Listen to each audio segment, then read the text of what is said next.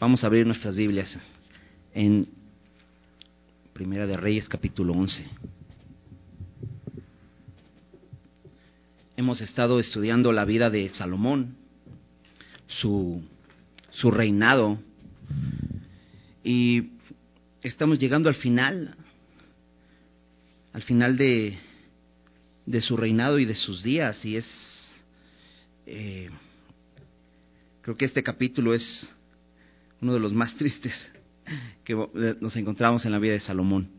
Si te das cuenta, si tienes este, Biblia con títulos, tiene ahí apostasía y dificultades de Salomón. ¿no? Y vamos a ver un poco de, de lo que, desde el final de su historia, eh, pero pues vamos a, vamos a, como siempre, empezar con una oración, ¿no? Pedir al Señor que nos, hable. Señor, gracias por este tiempo, Señor. Ponemos eh, en tus manos eh, eh, esta enseñanza, Señor. Queremos pedir que sea tu Espíritu Santo que nos hable y que podamos recibirla, Señor, con mansedumbre, Señor, y poder ser transformados por ella, Señor. Nos ponemos en tus manos, en el nombre de Jesús. Amén. Muy bien.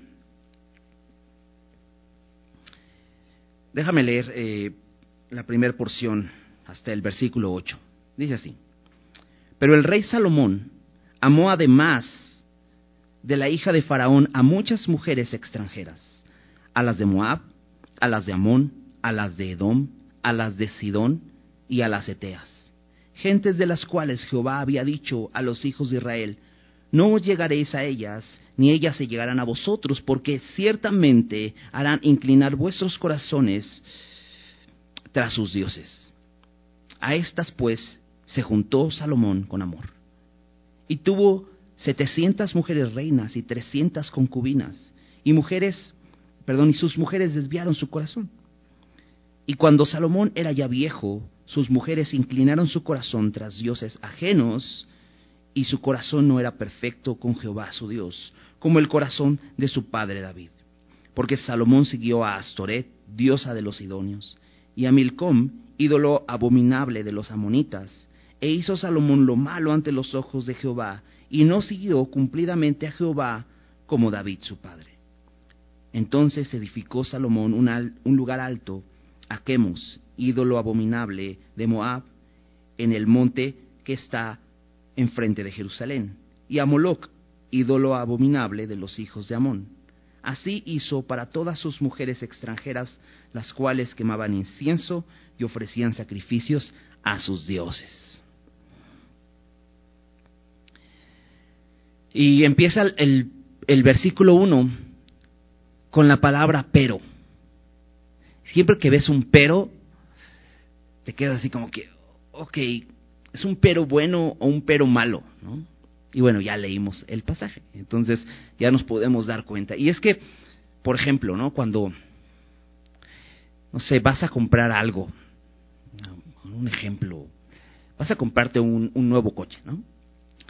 Y entonces este, empiezas a, revisar eh, qué, qué, características tiene y empiezas a ver buenas cosas, ¿no? Y dices, no, pues tiene aire acondicionado y tiene este un motor con tal potencia y empiezas a ver cosas, ¿no? Y dices, y todo parece estar bien, ¿no? Pero de repente te dicen, pero. Y cuando te dicen pero, dices, no, o sea, es que el pero lo hace imperfecto, ¿no? El pero hace que ya no sea eh, el, el carro que querías comprar, ¿no? Cualquier cosa, ¿no? Cualquier cosa de pronto eh, se vuelve así, ¿no? Siempre que hay un pero. Y así comienza el pasaje, diciendo pero. Y es que habíamos estado viendo acerca de este rey sabio, ¿recuerdas? Así empieza su reinado pidiendo sabiduría y se convierte en un rey sabio que sabe gobernar, que sabe juzgar los problemas complicados, que sabe qué hacer en momentos difíciles. No solo eso, es el que construye el templo de Dios. Y es un hombre que sabe qué madera comprar, sabe de dónde traerla, sabe qué eh, empleados eh, o, albañiles o constructores traer. Y recuerda, ¿no? Trajo a un artesano de, Tiro para que él se encargara de la obra. Eh, y construyó un templo glorioso. y vimos cada una de, las partes de este templo. También construye un palacio y construye toda una ciudad. Después lo vimos no solamente eso, construyendo eh, diferentes ciudades, reconstruyendo ciudades, reedificándolas. Y bueno, era todo lo que veíamos era grandioso. De pronto eh, empieza a mencionar su riqueza. Y construye hasta barcos que, que va con el rey de Tiro a traer oro, porque el oro era la moneda importante en Israel en este tiempo. ¿Recuerdas? La semana pasada veíamos que la plata estaba devaluada, era como cualquier cosa. Ahí se pagaba con oro. Todos tenían oro, lo traían de Ofir del sur y mandaba también barcos a Tarsis a traer este oro. Y incluso su fama se difundió. Se hizo tan famoso que esta reina de, de Saba vino a buscar a, a Salomón para saber para poder ver y comprobar si era cierto lo que había escuchado de él. Y se queda completamente sorprendida, porque dice, me dijeron la mitad. Realmente es grandioso el reino de Salomón. Y era una reina rica porque traía grandes tesoros, especias y oro como presentes a Salomón. Eh, vimos la cantidad de instrumentos y, y la madera preciosa que traían para, construir, para hacer estos instrumentos. Entonces era un, un reino glorioso. Pero entre todas las cosas que veíamos, empezamos a detectar ciertos detalles en la vida de Salomón que era importante que tuviera cuidado. Uno de ellos, desde el capítulo 4, vimos que trajo caballos de Egipto. ¿no? Déjame recordarte ahí en el capítulo 4, versículo 26 Dice, además de esto, Salomón tenía cuarenta mil caballos en sus caballerizas para sus carros y doce mil jinetes. Entonces, desde aquí vimos que Salomón estaba fallando en cumplir lo que Dios les había dado como un mandato a los reyes. Esto está en Deuteronomio 17. Acompáñame allá para recordarlo. Deuteronomio 17, Solamente vamos a leer eh, dos versículos, versículo 16 y 17.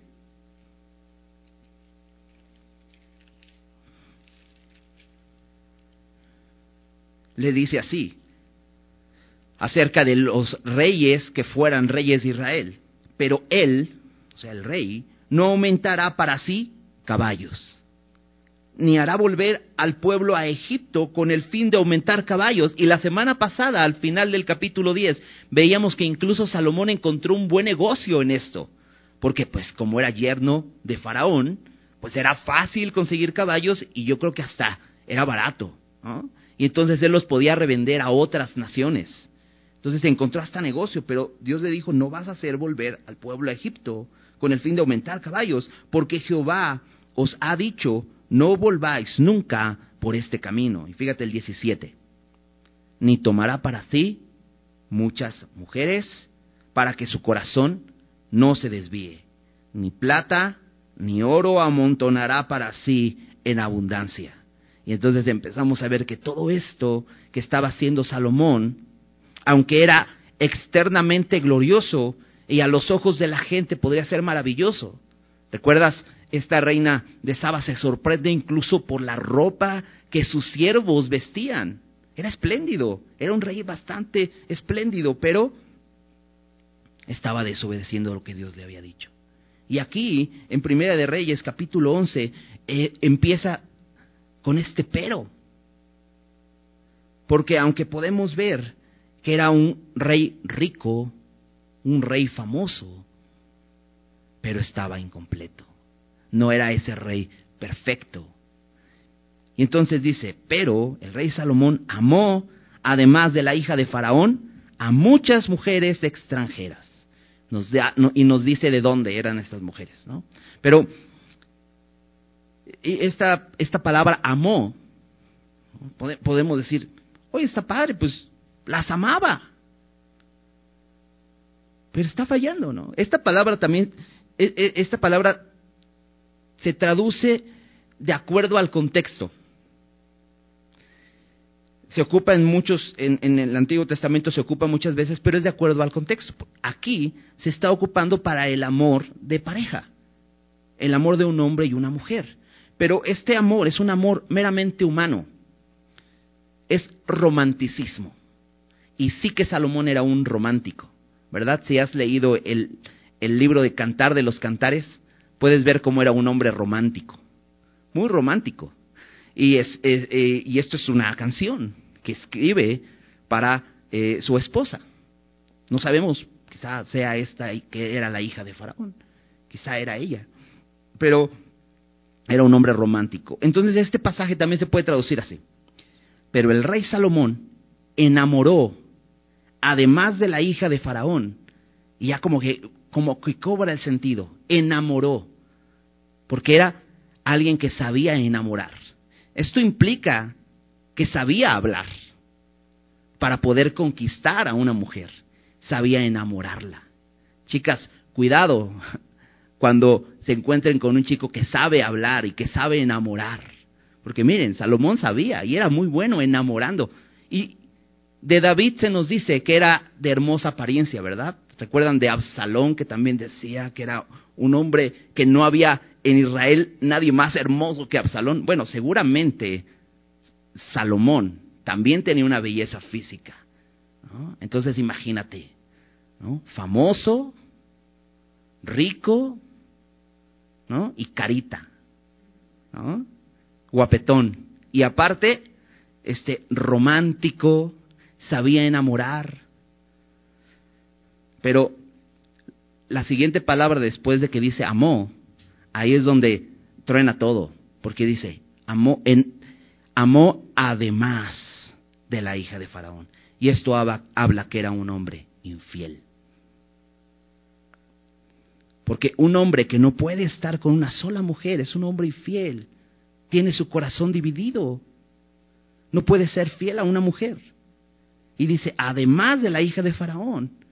Ahora, esto rompe no solamente con, el mandamiento de Dios, sino con el diseño de Dios. En Génesis 1.27 dice que Dios creó al hombre a su imagen y semejanza. Y dice, varón y hembra los creó.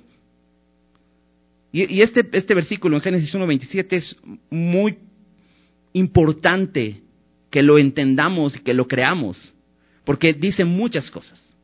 De entrada dice varón y hembra. O sea, hombre y mujer. Podemos entenderlo muy claro, ¿no? Ahora dice varón y hembra, no dice varón y hembras, o hombre y mujeres. Dice hombre y mujer. Es el diseño de Dios. Que un hombre tenga a su mujer. Que, que solamente sea así. Es lo que Dios hizo. Y esto rompe completamente con el diseño original de Dios. Bueno, dice que además de la hija de Faraón, a muchas mujeres. Y dice muchas. Y esta palabra habla de lo que ya habíamos estado viendo en la vida de Salomón. Era alguien que de todo tenía mucho. Tenía mucho oro, mucha plata, muchas construcciones, mucha fama. Y aquí vemos muchas mujeres.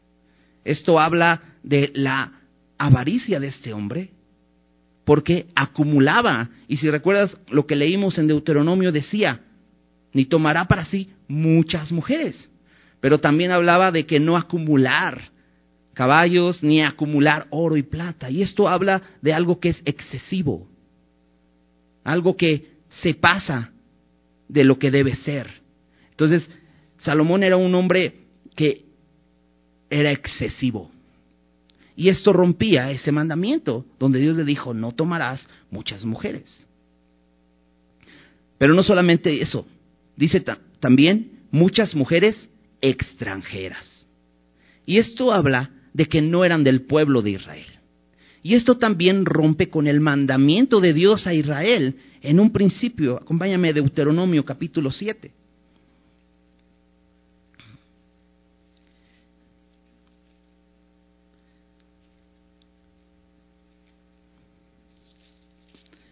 En Éxodo capítulo 34, Dios habló por primera vez este mandamiento. Pero después, recuerdas, Deuteronomio es como una repetición de la ley a esta nueva generación que iba a entrar a la tierra prometida. Y lo vuelve a repetir Moisés en Deuteronomio capítulo 7, versículos 13 al 6. Déjame leer. Fíjate cómo dice. Y no emparentarás con ellas. No darás tu hija a su hijo, ni tomarás a su hija para tu hijo. No es porque Dios fuera este racista. Fíjate por qué. Porque desviará a tu hijo de en pos de mí, y servirán a dioses ajenos, y el furor de Jehová se encenderá sobre vosotros y te destruirá pronto. Mas así habéis de hacer con ellos, sus altares destruiréis, y quebraréis sus estatuas, y destruiréis a sus imágenes de acera, y quemaréis sus esculturas en el fuego. Fíjate el versículo 6. Porque tú eres pueblo santo eso significa un pueblo apartado, un pueblo diferente para Jehová tu Dios. Jehová tu Dios te ha escogido para hacerle un pueblo especial, más que todos los pueblos que están sobre la tierra. Y dices, ah, eso es lo que Dios hace, escoge gente como yo. Bueno, déjame leer el versículo 7. No por ser vosotros más que todos los pueblos os ha querido Jehová y os ha escogido.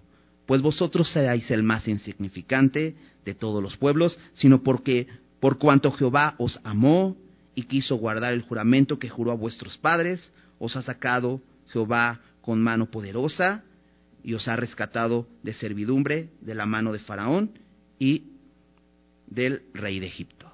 Bueno, por eso escogió a Israel, ¿no? La razón de haber escogido a Israel no estaba en Israel, estaba en Dios. Dios los amó no tiene tanto que ver con nosotros, ¿verdad? ¿Por qué nos escogió el Señor? Por su amor. Y Salomón está rompiendo estos mandatos que Dios le ha dicho. Está tomando, además de la esposa que ella tiene, muchas mujeres extranjeras. Y nos dice de dónde son, Moab, Amón, Edom, Sidón, y estas naciones están alrededor de Israel. De hecho, lo primero que Dios les dice es, tienes que sacar a las mujeres que están ahí, las cananeas, ellas tenían que irse, tenía, tenían que quedar eliminadas de ese territorio. ¿Por qué? Porque iban a inclinar su corazón. Pero, recuerdas, vimos a Salomón incluso teniéndolos como los albañiles. Le convenía más usarlos de esa manera. Ahora, aquí nos dice una razón más. Porque estas mujeres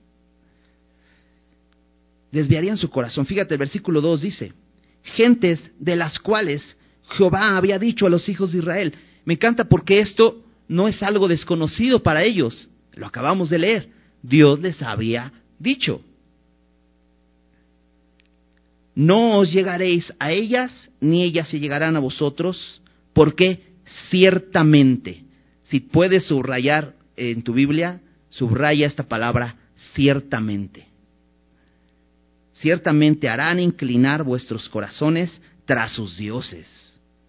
A estas pues se juntó Salomón con amor. ¿Por qué digo que subrayes esta palabra? Porque muchas veces ponemos en duda lo que dice la Biblia. Y decimos, mm, no, pues es que es poco exagerado. La verdad no creo que a mí me pase no aplica para todos. No, yo creo que mira, es que depende porque a veces, y empezamos a hacer justificaciones, pero cuando ves que dice ciertamente, ¿te acuerdas cómo decía Jesús? De cierto, de cierto te digo. No es para que pongas atención, esto es verdad. Pablo también eh, en alguna de sus cartas decía, palabra fiel y digna de ser recibida por todos. O sea, tienes que a veces eh, decirlo de esa manera para que pongan atención. Bueno, aquí está diciendo, Dios les dijo, porque ciertamente harán inclinar vuestros corazones a sus dioses. Y dice, a, estas pues se juntó Salomón con amor. Ahora, esta palabra amor también puede ser traducida como amistad. Y esto es muy interesante, porque a lo mejor podemos estar estudiando y decimos, no, bueno, es que nuestra cultura pues ya también ve mal eso de tener muchas mujeres. Uy, aparte pues la economía, yo no soy como Salomón, ¿no? Este, pues es difícil y todo eso. Bueno, podríamos decir que no aplica para nosotros. Pero esta palabra amistad se aplica para nosotros. Porque muchas veces podemos hacernos amigos de aquello que Dios nos ha dicho que no nos hagamos amigos. Y esto no, no, tiene precisamente que ver con, relaciones, sino con ideologías o pensamientos. Repetimos mucho este versículo, no te conformes a este siglo. En Santiago 4, eh, en Santiago 4.4, dice Santiago que, que no saben que la amistad con el mundo es enemistad contra Dios. Todo aquel que se hace enemigo del mundo se constituye enemigo de Dios. Y es que no es que no hablemos a la gente del mundo,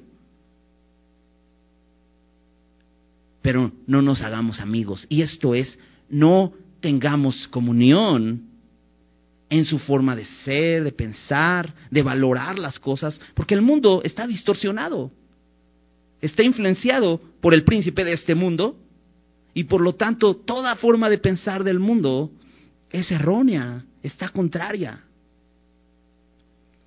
Por eso, esta palabra amistad es importante, pero algo también que me llama la atención es que dice que se juntó a ellas con amor. Y esto puede ser también con amistad, y es que todo empieza por una amistad.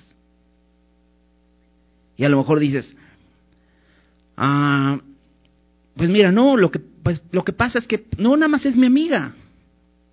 No, solo es mi amigo. Y Dios está diciendo, no te unas en yugo desigual con los incrédulos. Y entonces poco a poco empieza a crecer eso. Y termina así, en amor, y en enamoramiento y en romanticismo haciendo lo que Dios te dijo que no hagas. Qué importante. Porque, te decía, el, título en, tu Biblia dice apostasía de Salomón.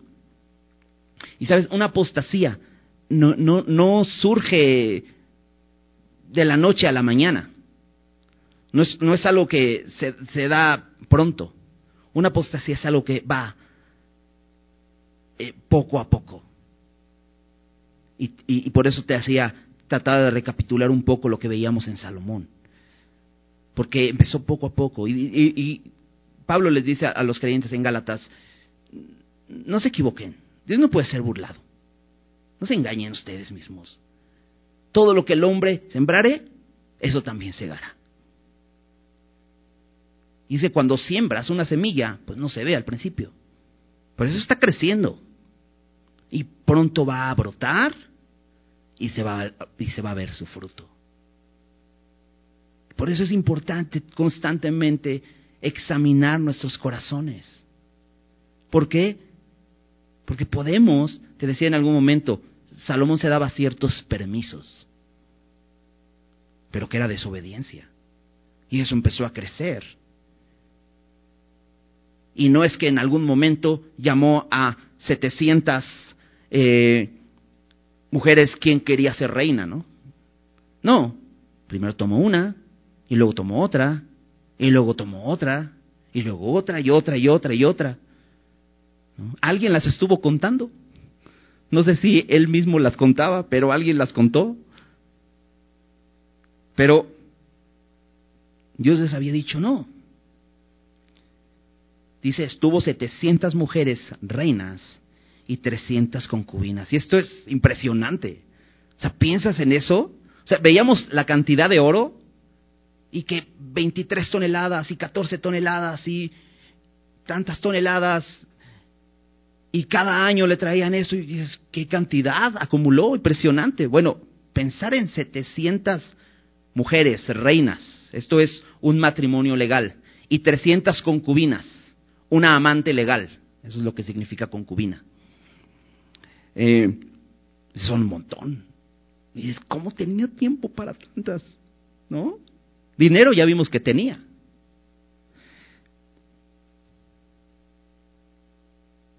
Pero esto no es lo impresionante de este versículo, sino lo que sigue. Y sus mujeres desviaron su corazón. Y te decía, muchas veces podemos decir, a mí no me pasa. Pues Salomón, el hombre más sabio que había sobre la tierra, yo creo que pensó lo mismo. No, eso solamente le pasa a los ignorantes. Eso solo le pasa a los tontos. ¿A un hombre tan sabio como yo, yo puedo tener mil mujeres y mi corazón puede seguir adorando a Dios. ¿Recuerdas que la reina de Saba se impresionaba por los sacrificios que hacía? Bueno, pues ahí está. La palabra de Dios es verdad. Porque decía, ciertamente, y fíjate, aquí dice exactamente lo mismo, sus mujeres desviaron su corazón. Esto es lo más triste y lamentable de este versículo. Versículo 4. Y cuando Salomón era ya viejo, sentó cabeza y empezó a honrar a Dios. Porque a veces pensamos esto. Decimos, no, es que cuando ya llegas a viejo, pues ya puedes madurar, ya eres una persona madura, pues ya no, el, el, pecado ya no te hace tanto daño, ya cuando eres viejo ya como que, como te decía, sentaste cabeza. Pero no, eso es, una, eso es un engaño del diablo. aún de viejos, debemos cuidarnos. Así que aquí hay jóvenes. Cuiden su corazón desde hoy, chicos. Y aquellos que podremos decir que ya somos viejos o que tenemos cierta edad, tenemos que seguir cuidando nuestro corazón. ¿Por qué? Porque todo el tiempo vivimos en este conflicto espiritual, la carne contra el espíritu. ¿Por qué? Porque la presencia del pecado sigue en nosotros, eso es la verdad. Si hemos creído en Jesús, la condena del pecado ya no está sobre nosotros, pero la presencia del pecado sigue. Pero no tiene por qué dominarnos, porque hay una lucha y tenemos el Espíritu Santo en nosotros, que pelea por nosotros. Acompáñame a Gálatas, déjame recordar ahí en Gálatas lo que habla el apóstol Pablo al respecto.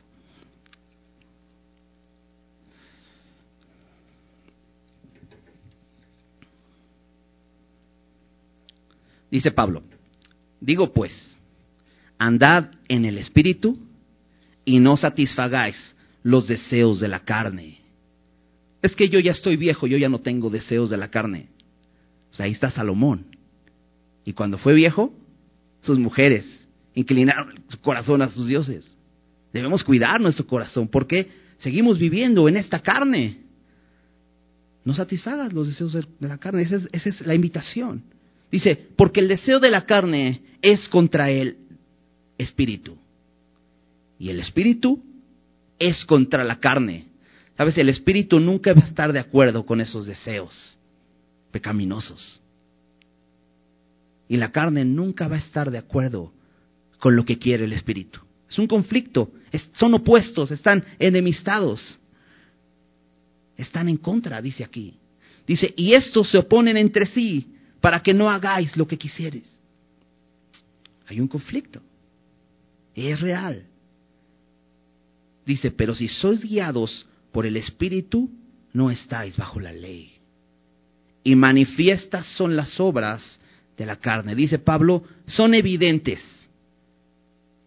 podemos distinguir lo que es una obra de la carne y, un fruto del espíritu. Pero son evidentes, cada una de estas se ve. Dice, manifiestas son las obras de la carne, que son adulterio, fornicación, inmundicia, lascivia, idolatría, hechicerías, enemistades, pleitos, celos, iras, contiendas, disensiones, herejías, envidias, homicidios, borracheras, orgías, y cosas semejantes a estas, dices, ah, pues aquel deseo que hay en mi carne no está en la lista. Bueno, si se parece a estas, dice Pablo, cosas semejantes a estas. Bueno, aquí hay una lista. Y podemos decir, no, no, espérame, yo, yo, yo soy cristiano. Tenemos que ser honestos y tenemos que ver que estas cosas son las con las que que hay en nuestra carne y con las que batallamos día con día. Quizá dices, bueno, no todas en la lista. Bueno, pero eso evidencia que en tu carne hay pecado. Pero recuerda, el versículo 16 decía, digo pues, andad en el Espíritu. Ese es el llamado, esa es la invitación. Pero eso hay en nuestra naturaleza. Esta lista manifiesta son estas obras de la carne. Y dice Pablo, sigue diciendo ahí en el versículo 21, acerca de las cuales os amonesto, como ya os lo he dicho antes, que los que practican tales cosas no heredarán el reino de Dios. Y esto es importante porque dice Pablo, los que practican. Y esto es una práctica constante, eso es lo que significa practicar, es algo que estás haciendo constantemente. Y te decía, Salomón empezó por una. Hay una pregunta acerca de Salomón, no sé si has escuchado eso y, preguntan, bueno, ¿Salomón fue salvo o no? Y la Biblia expresamente no nos dice. De pronto, la semana pasada leíamos en Eclesiastés y vemos el panorama de Salomón y pronto, de pronto él está expresando su sentir y dice, todo esto era vanidad, vanagloria, todo estaba vacío, no, nada me llenaba, afligía eso mi espíritu, decía Salomón. Pero no sabemos exactamente cuándo escribió esto, no lo sabemos.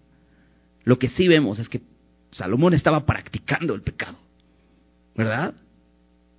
Y dice aquí Pablo, y es fuerte, los que practican tales cosas no heredarán el reino de Dios. Porque es evidente, una persona que no ha nacido de nuevo vive en la práctica del pecado. Y es evidente. Bueno, versículo 22. Más el fruto del Espíritu. Porque esto también es visible, ¿verdad? Te decía, la semilla no se ve cuando la plantas cuando empiezan a salir raíces, no se ven, pero de pronto empieza a brotar un tronquito y empieza a salir y el fruto es visible. El fruto se ve, mas el fruto del Espíritu es amor, gozo, paz, paciencia, benignidad, bondad, fe, mansedumbre, templanza. Contra tales cosas no hay ley.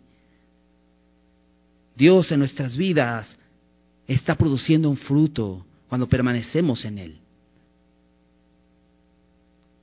Y Él lo produce. Y son todas estas cosas. Es evidente, ¿hay esto en ti? Puedes saber que el Espíritu está actuando. Dice, pero los que son de Cristo han crucificado la carne con sus pasiones y deseos. Y este versículo es muy importante. Porque Salomón no crucificaba su carne con sus pasiones y deseos, sino le daba rienda suelta. Y aquí dice los que son de Cristo. ¿Eres de Cristo? ¿Le has entregado tu vida? Entonces tus pasiones y tus deseos deben estar crucificados. ¿Recuerdas? Pablo decía eso, con Cristo estoy juntamente crucificado. Y se oye muy bonito, se oye hasta poético. Y dice, sí, con Cristo estoy. Ok, con tus pasiones y tus deseos. Eso es lo que tenemos que hacer. Los que son de Cristo han crucificado la carne con sus pasiones y deseos. Ya no vivimos nosotros. Y entonces dice Pablo, versículo 25, si vivimos por el Espíritu, andemos también por el Espíritu. Porque todos aquellos que hemos nacido del Espíritu, que hemos nacido de nuevo, vivimos por Él. Antes estábamos muertos en delitos y pecados. Entonces dice Pablo, pues si vives por Él, pues anda por Él. Que Él sea tu guía, que Él produzca fruto en tu vida. Regresemos a Primera de Reyes.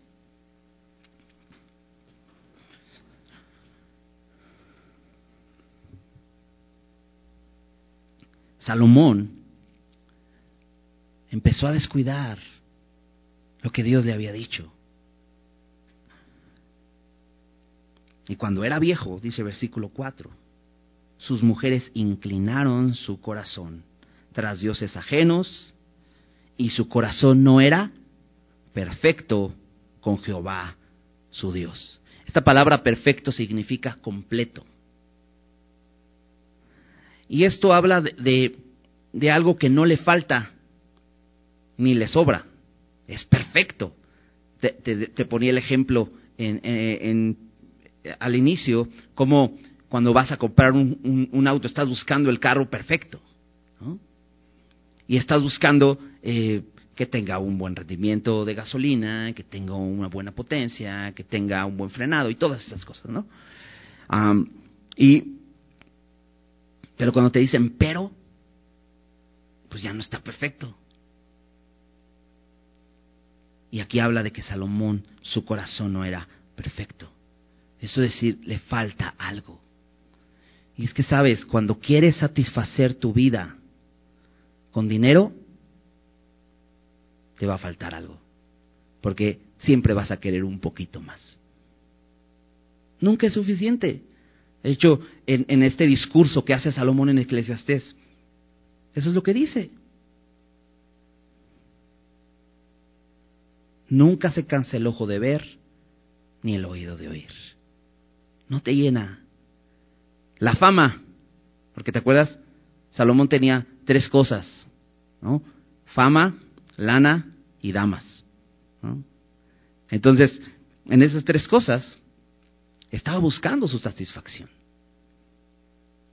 Y aquí vemos que estaba buscando su satisfacción no solamente en el dinero, y no lo encontró, en la fama, y no la encontró, sino también en las mujeres. Y sabes, no la encontró. Porque nada de esto satisface, nada de esto sacia. Dice, dice que Colosenses en Colosenses dice que en Cristo habita corporalmente toda la plenitud de la deidad y estamos completos en Él. Porque es el único que nos puede hacer completos. Nada en este mundo sacia, nada absolutamente. Mucha gente busca su satisfacción en su trabajo. Mucha gente busca su satisfacción en los estudios. Mucha gente puede encontrar buscar su satisfacción en una relación, matrimonios. No busques tu satisfacción en tu cónyuge, porque no está ahí la satisfacción, está en Cristo. Y una vez que estás en Cristo, estás completo en Él, entonces puedes disfrutar lo que Dios te ha dado. Ese es el orden correcto. Pero Salomón está tratando de llenar su vida con dinero, con fama, con mujeres y no lo ha hallado.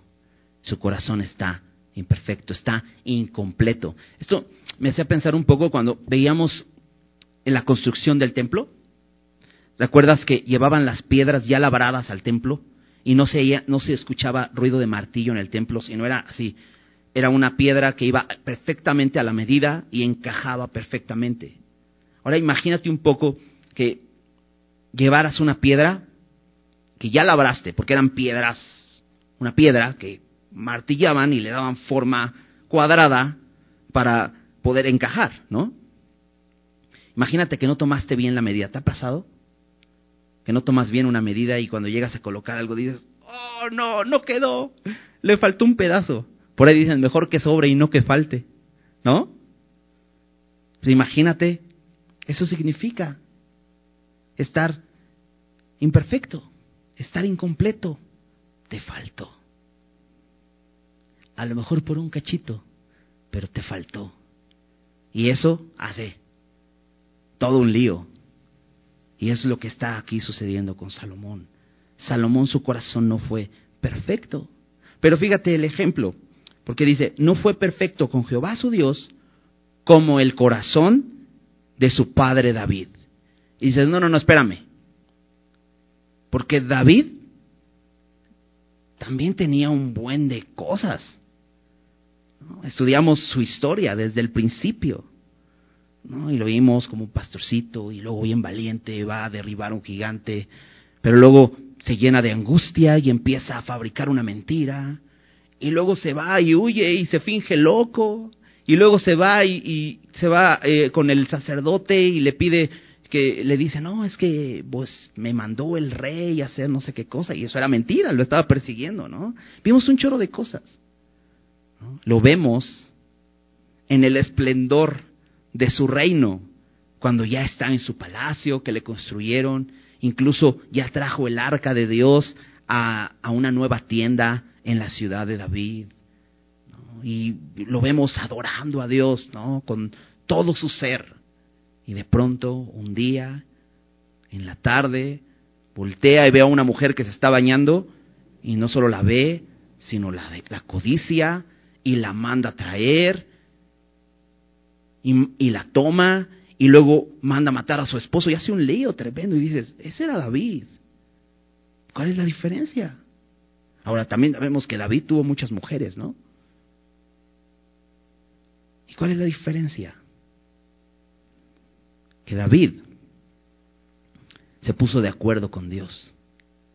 Y es que te decía, es como esta piedra que encaja en el lugar, que no le sobra ni le falta, es justa la medida.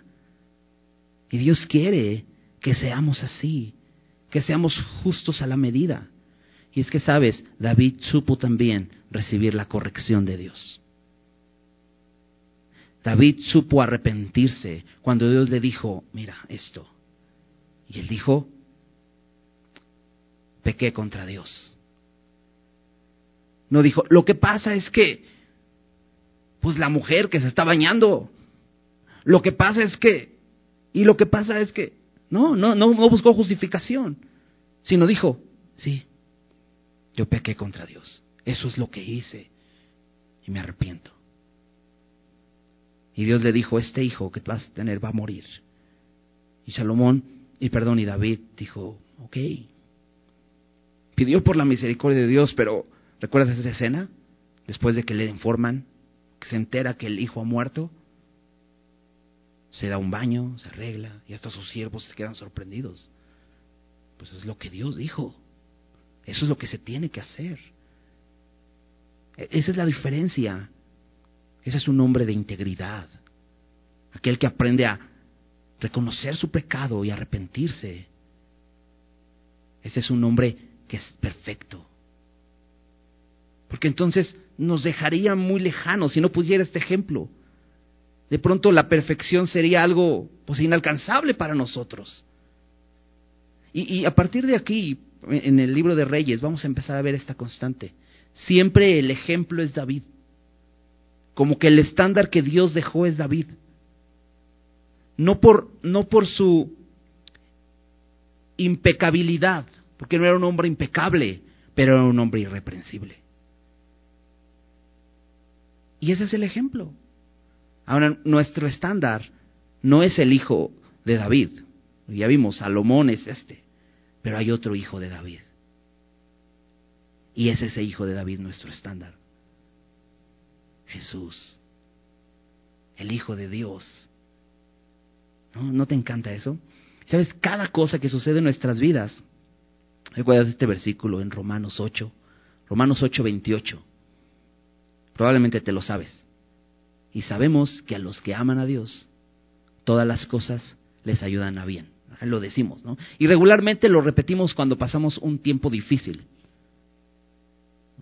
Yo recuerdo una, una ocasión que tuvimos un accidente. Íbamos, estábamos estudiando en Semilla justamente Romanos y recordé ese pasaje. ¿no? Tuvimos un accidente y, enseguida me dijo, Dios, todas las cosas. Pero dice todas las cosas, ¿verdad? Porque podríamos culpar a Dios y decirle, ay, es que Dios le dio muchas riquezas. Dios le dio la fama. Entonces, podríamos decir, entonces Dios le puso el pie. No, porque veíamos, no hay nada de malo en que, pues si Dios quiere dice un proverbio, Dios a quien quiere enriquece y Dios a quien quiere empobrece. ¿Y qué hay que si Dios te quiere dar un buen trabajo? Ya veíamos la semana pasada, pues es para que vean tus buenas obras y glorifiquen a tu Padre que está en los cielos, sin duda. Pero no hay nada de malo. No, pongas tu corazón en ellas. No, no, no ames el dinero. Pero no hay nada de malo. Conozco personas que son cristianas y son famosos. Y, Dios ha usado esa fama para ellos poder llegar a otras personas con el Evangelio. Y eso está padre. No hay nada de malo en ello. Sin embargo, creo que podemos culpar a Dios, ¿no? De decir, bueno, es que Dios le dio todo, todo eso a Salomón, Dios le puso el pie. No, dice todas las cosas les ayudan a bien a los que aman a Dios. Aún el que Dios te dé un buen trabajo o que te dé buena fama, eso te ayuda bien. Pero dice ahí, ahí en Romanos 8:28, todas las cosas les ayudan a bien a los que aman a Dios. Esto es, a los que conforme a su propósito son llamados. Ahora, Salomón fue llamado con un propósito. Era el menos indicado en su linaje, podríamos decir, porque era el hijo menor. Y era el hijo de Betsabé. Pero Dios lo llamó con un propósito, glorificarle. El propósito es que cuando vieran a Salomón y la gloria de Salomón, pudieran ver, mira, ese, es, ese rey Dios lo puso, el, el, Dios verdadero. Y la gente pudiera voltear a ver a ese Dios verdadero. Era, era la forma de Dios de atraer a los pueblos que eran idólatras. Pero Salomón se enfocó en él mismo. Y entonces no amó a Dios. Dice, sigue diciendo en Romanos 8, 28 y 29. A los que conforme a su propósito son llamados, chécate, porque a los que antes conoció, también los predestinó para que fuesen hechos conformes a la imagen de su Hijo. ¿Te das cuenta cuál es nuestro estándar hoy? Ser como Jesús. Ya no es ser como David, ahora es ser como Jesús. Y entonces podemos decir, me metes en aprietos, porque David pecó y me puedo identificar con él, pero Jesús no pecó. Bueno, fíjate lo que Dios está haciendo en nuestras vidas. Su propósito es que seamos como Jesús. Nos va transformando de gloria en gloria. Para que no terminemos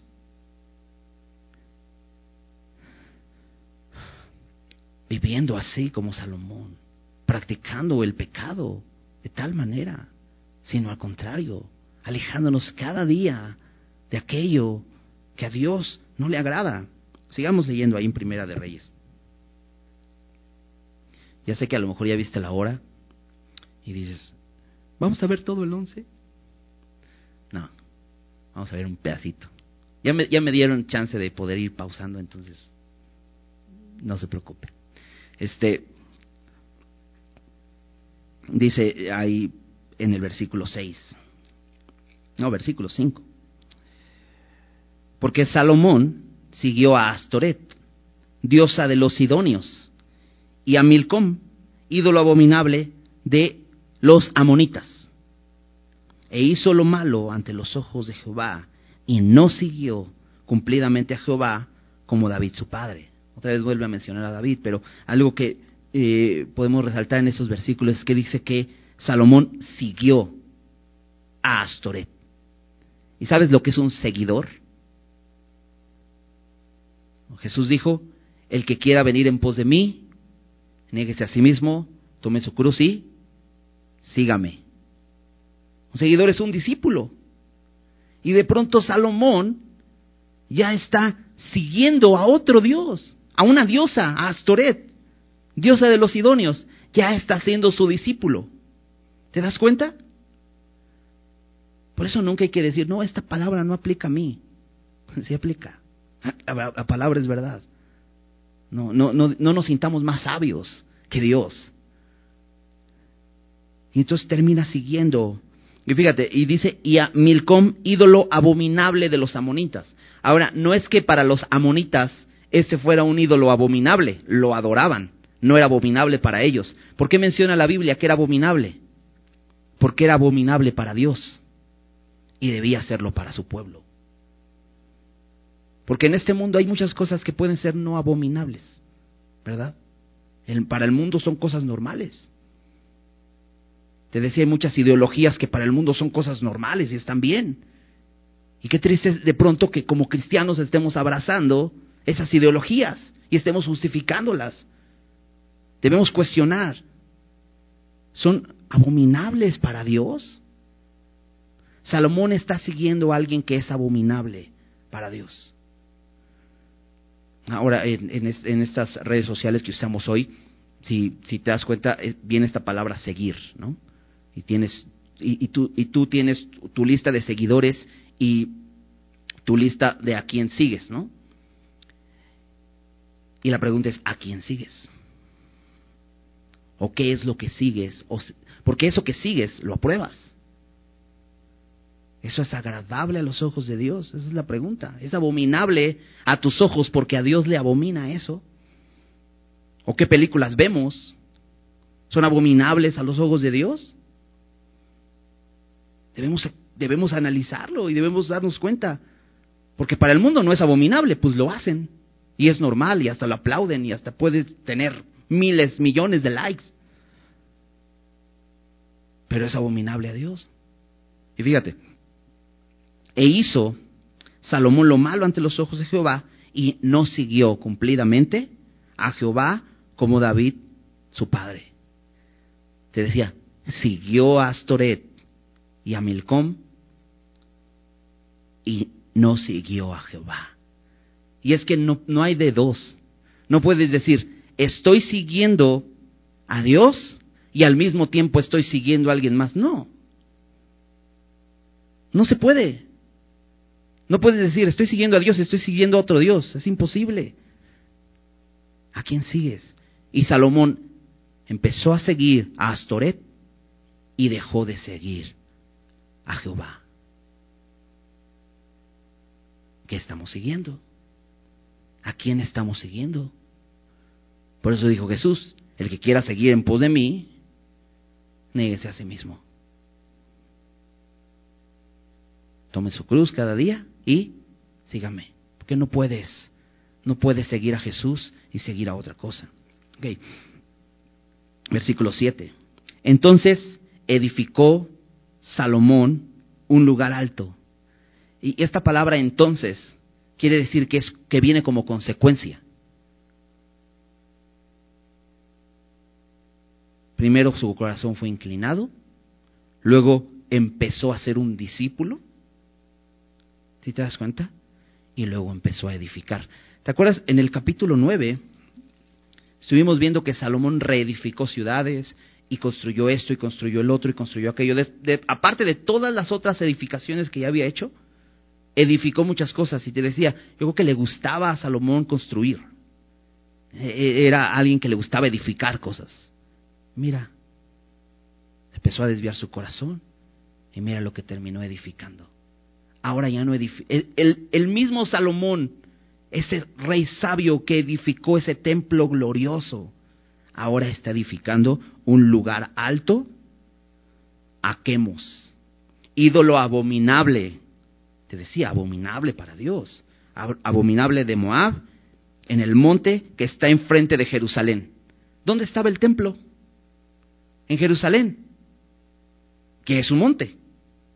Bueno, y en el monte de enfrente edificó un altar para Moloch y para quemos ídolos abominables para Dios. Por eso la religión nos sirve. Porque podemos vernos muy religiosos y externamente vernos como personas muy buenas. Pero sabes, una de las palabras que más se repite en este pasaje es corazón. Déjame decir, al final del versículo 2 dice, harán inclinar vuestros corazones tras sus dioses. En el versículo 3, al final del versículo 3 dice, y sus mujeres desviaron su corazón. En el versículo 4 se repite tres veces la palabra. Dice, cuando Salomón era viejo, sus mujeres inclinaron su corazón tras sus dioses, y su corazón no era perfecto como el corazón de David, su padre. Bueno, en el versículo 9 vuelve a mencionar Dice, se enojó Jehová contra Salomón por cuanto su corazón se había apartado. Dije, es que sabes qué, A Dios no le importa tanto nuestra apariencia.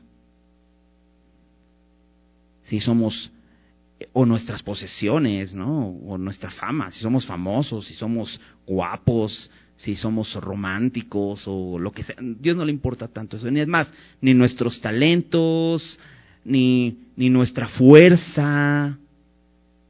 A Dios le importa nuestro corazón. Sin duda. Dios quiere nuestro corazón. Por eso, en el libro de Proverbios, dices, ¿cómo Salomón escribió esos proverbios?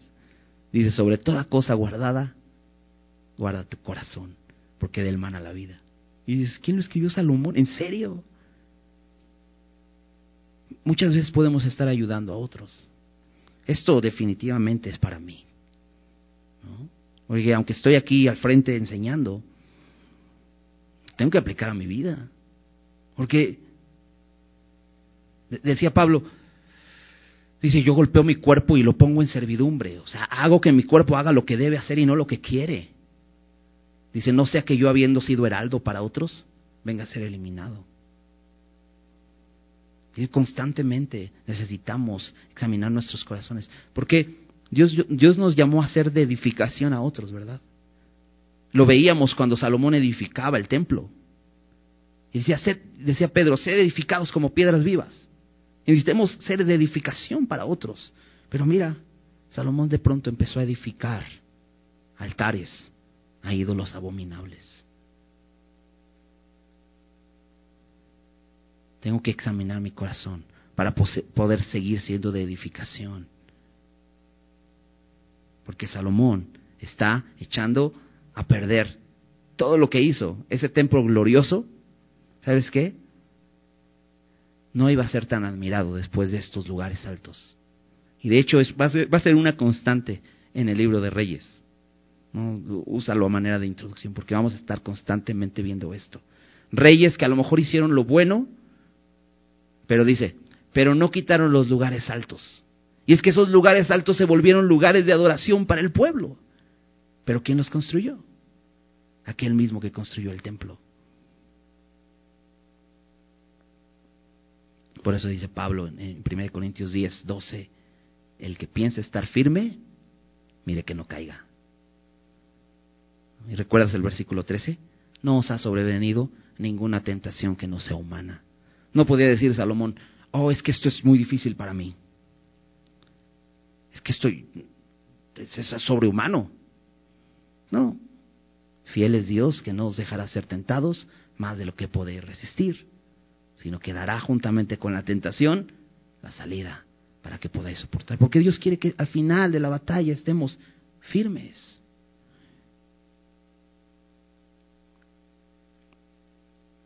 Sigue diciendo, edificó Salomón un, lugar alto a Quemos, ídolo abominable de Moab, en el monte que está enfrente de Jerusalén, y a Moloch, ídolo abominable de los hijos de Amón.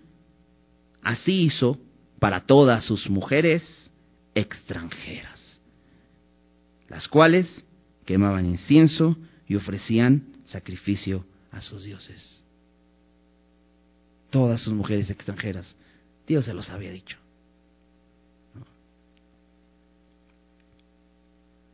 Vamos a pararle aquí. Muchas cosas que podemos que podemos este llevarnos, ¿no? Es un ejemplo es un ejemplo. Curiosamente, ahí en, en bueno, no curiosamente, es interesante que ahí en, en Primera de, de, Corintios 10 te decía este versículo, el que piensa estar firme, mire que no caiga. Pablo viene hablando del ejemplo del pueblo de Israel. Y dice, estas cosas son ejemplo, sucedieron y tómenlas como ejemplo.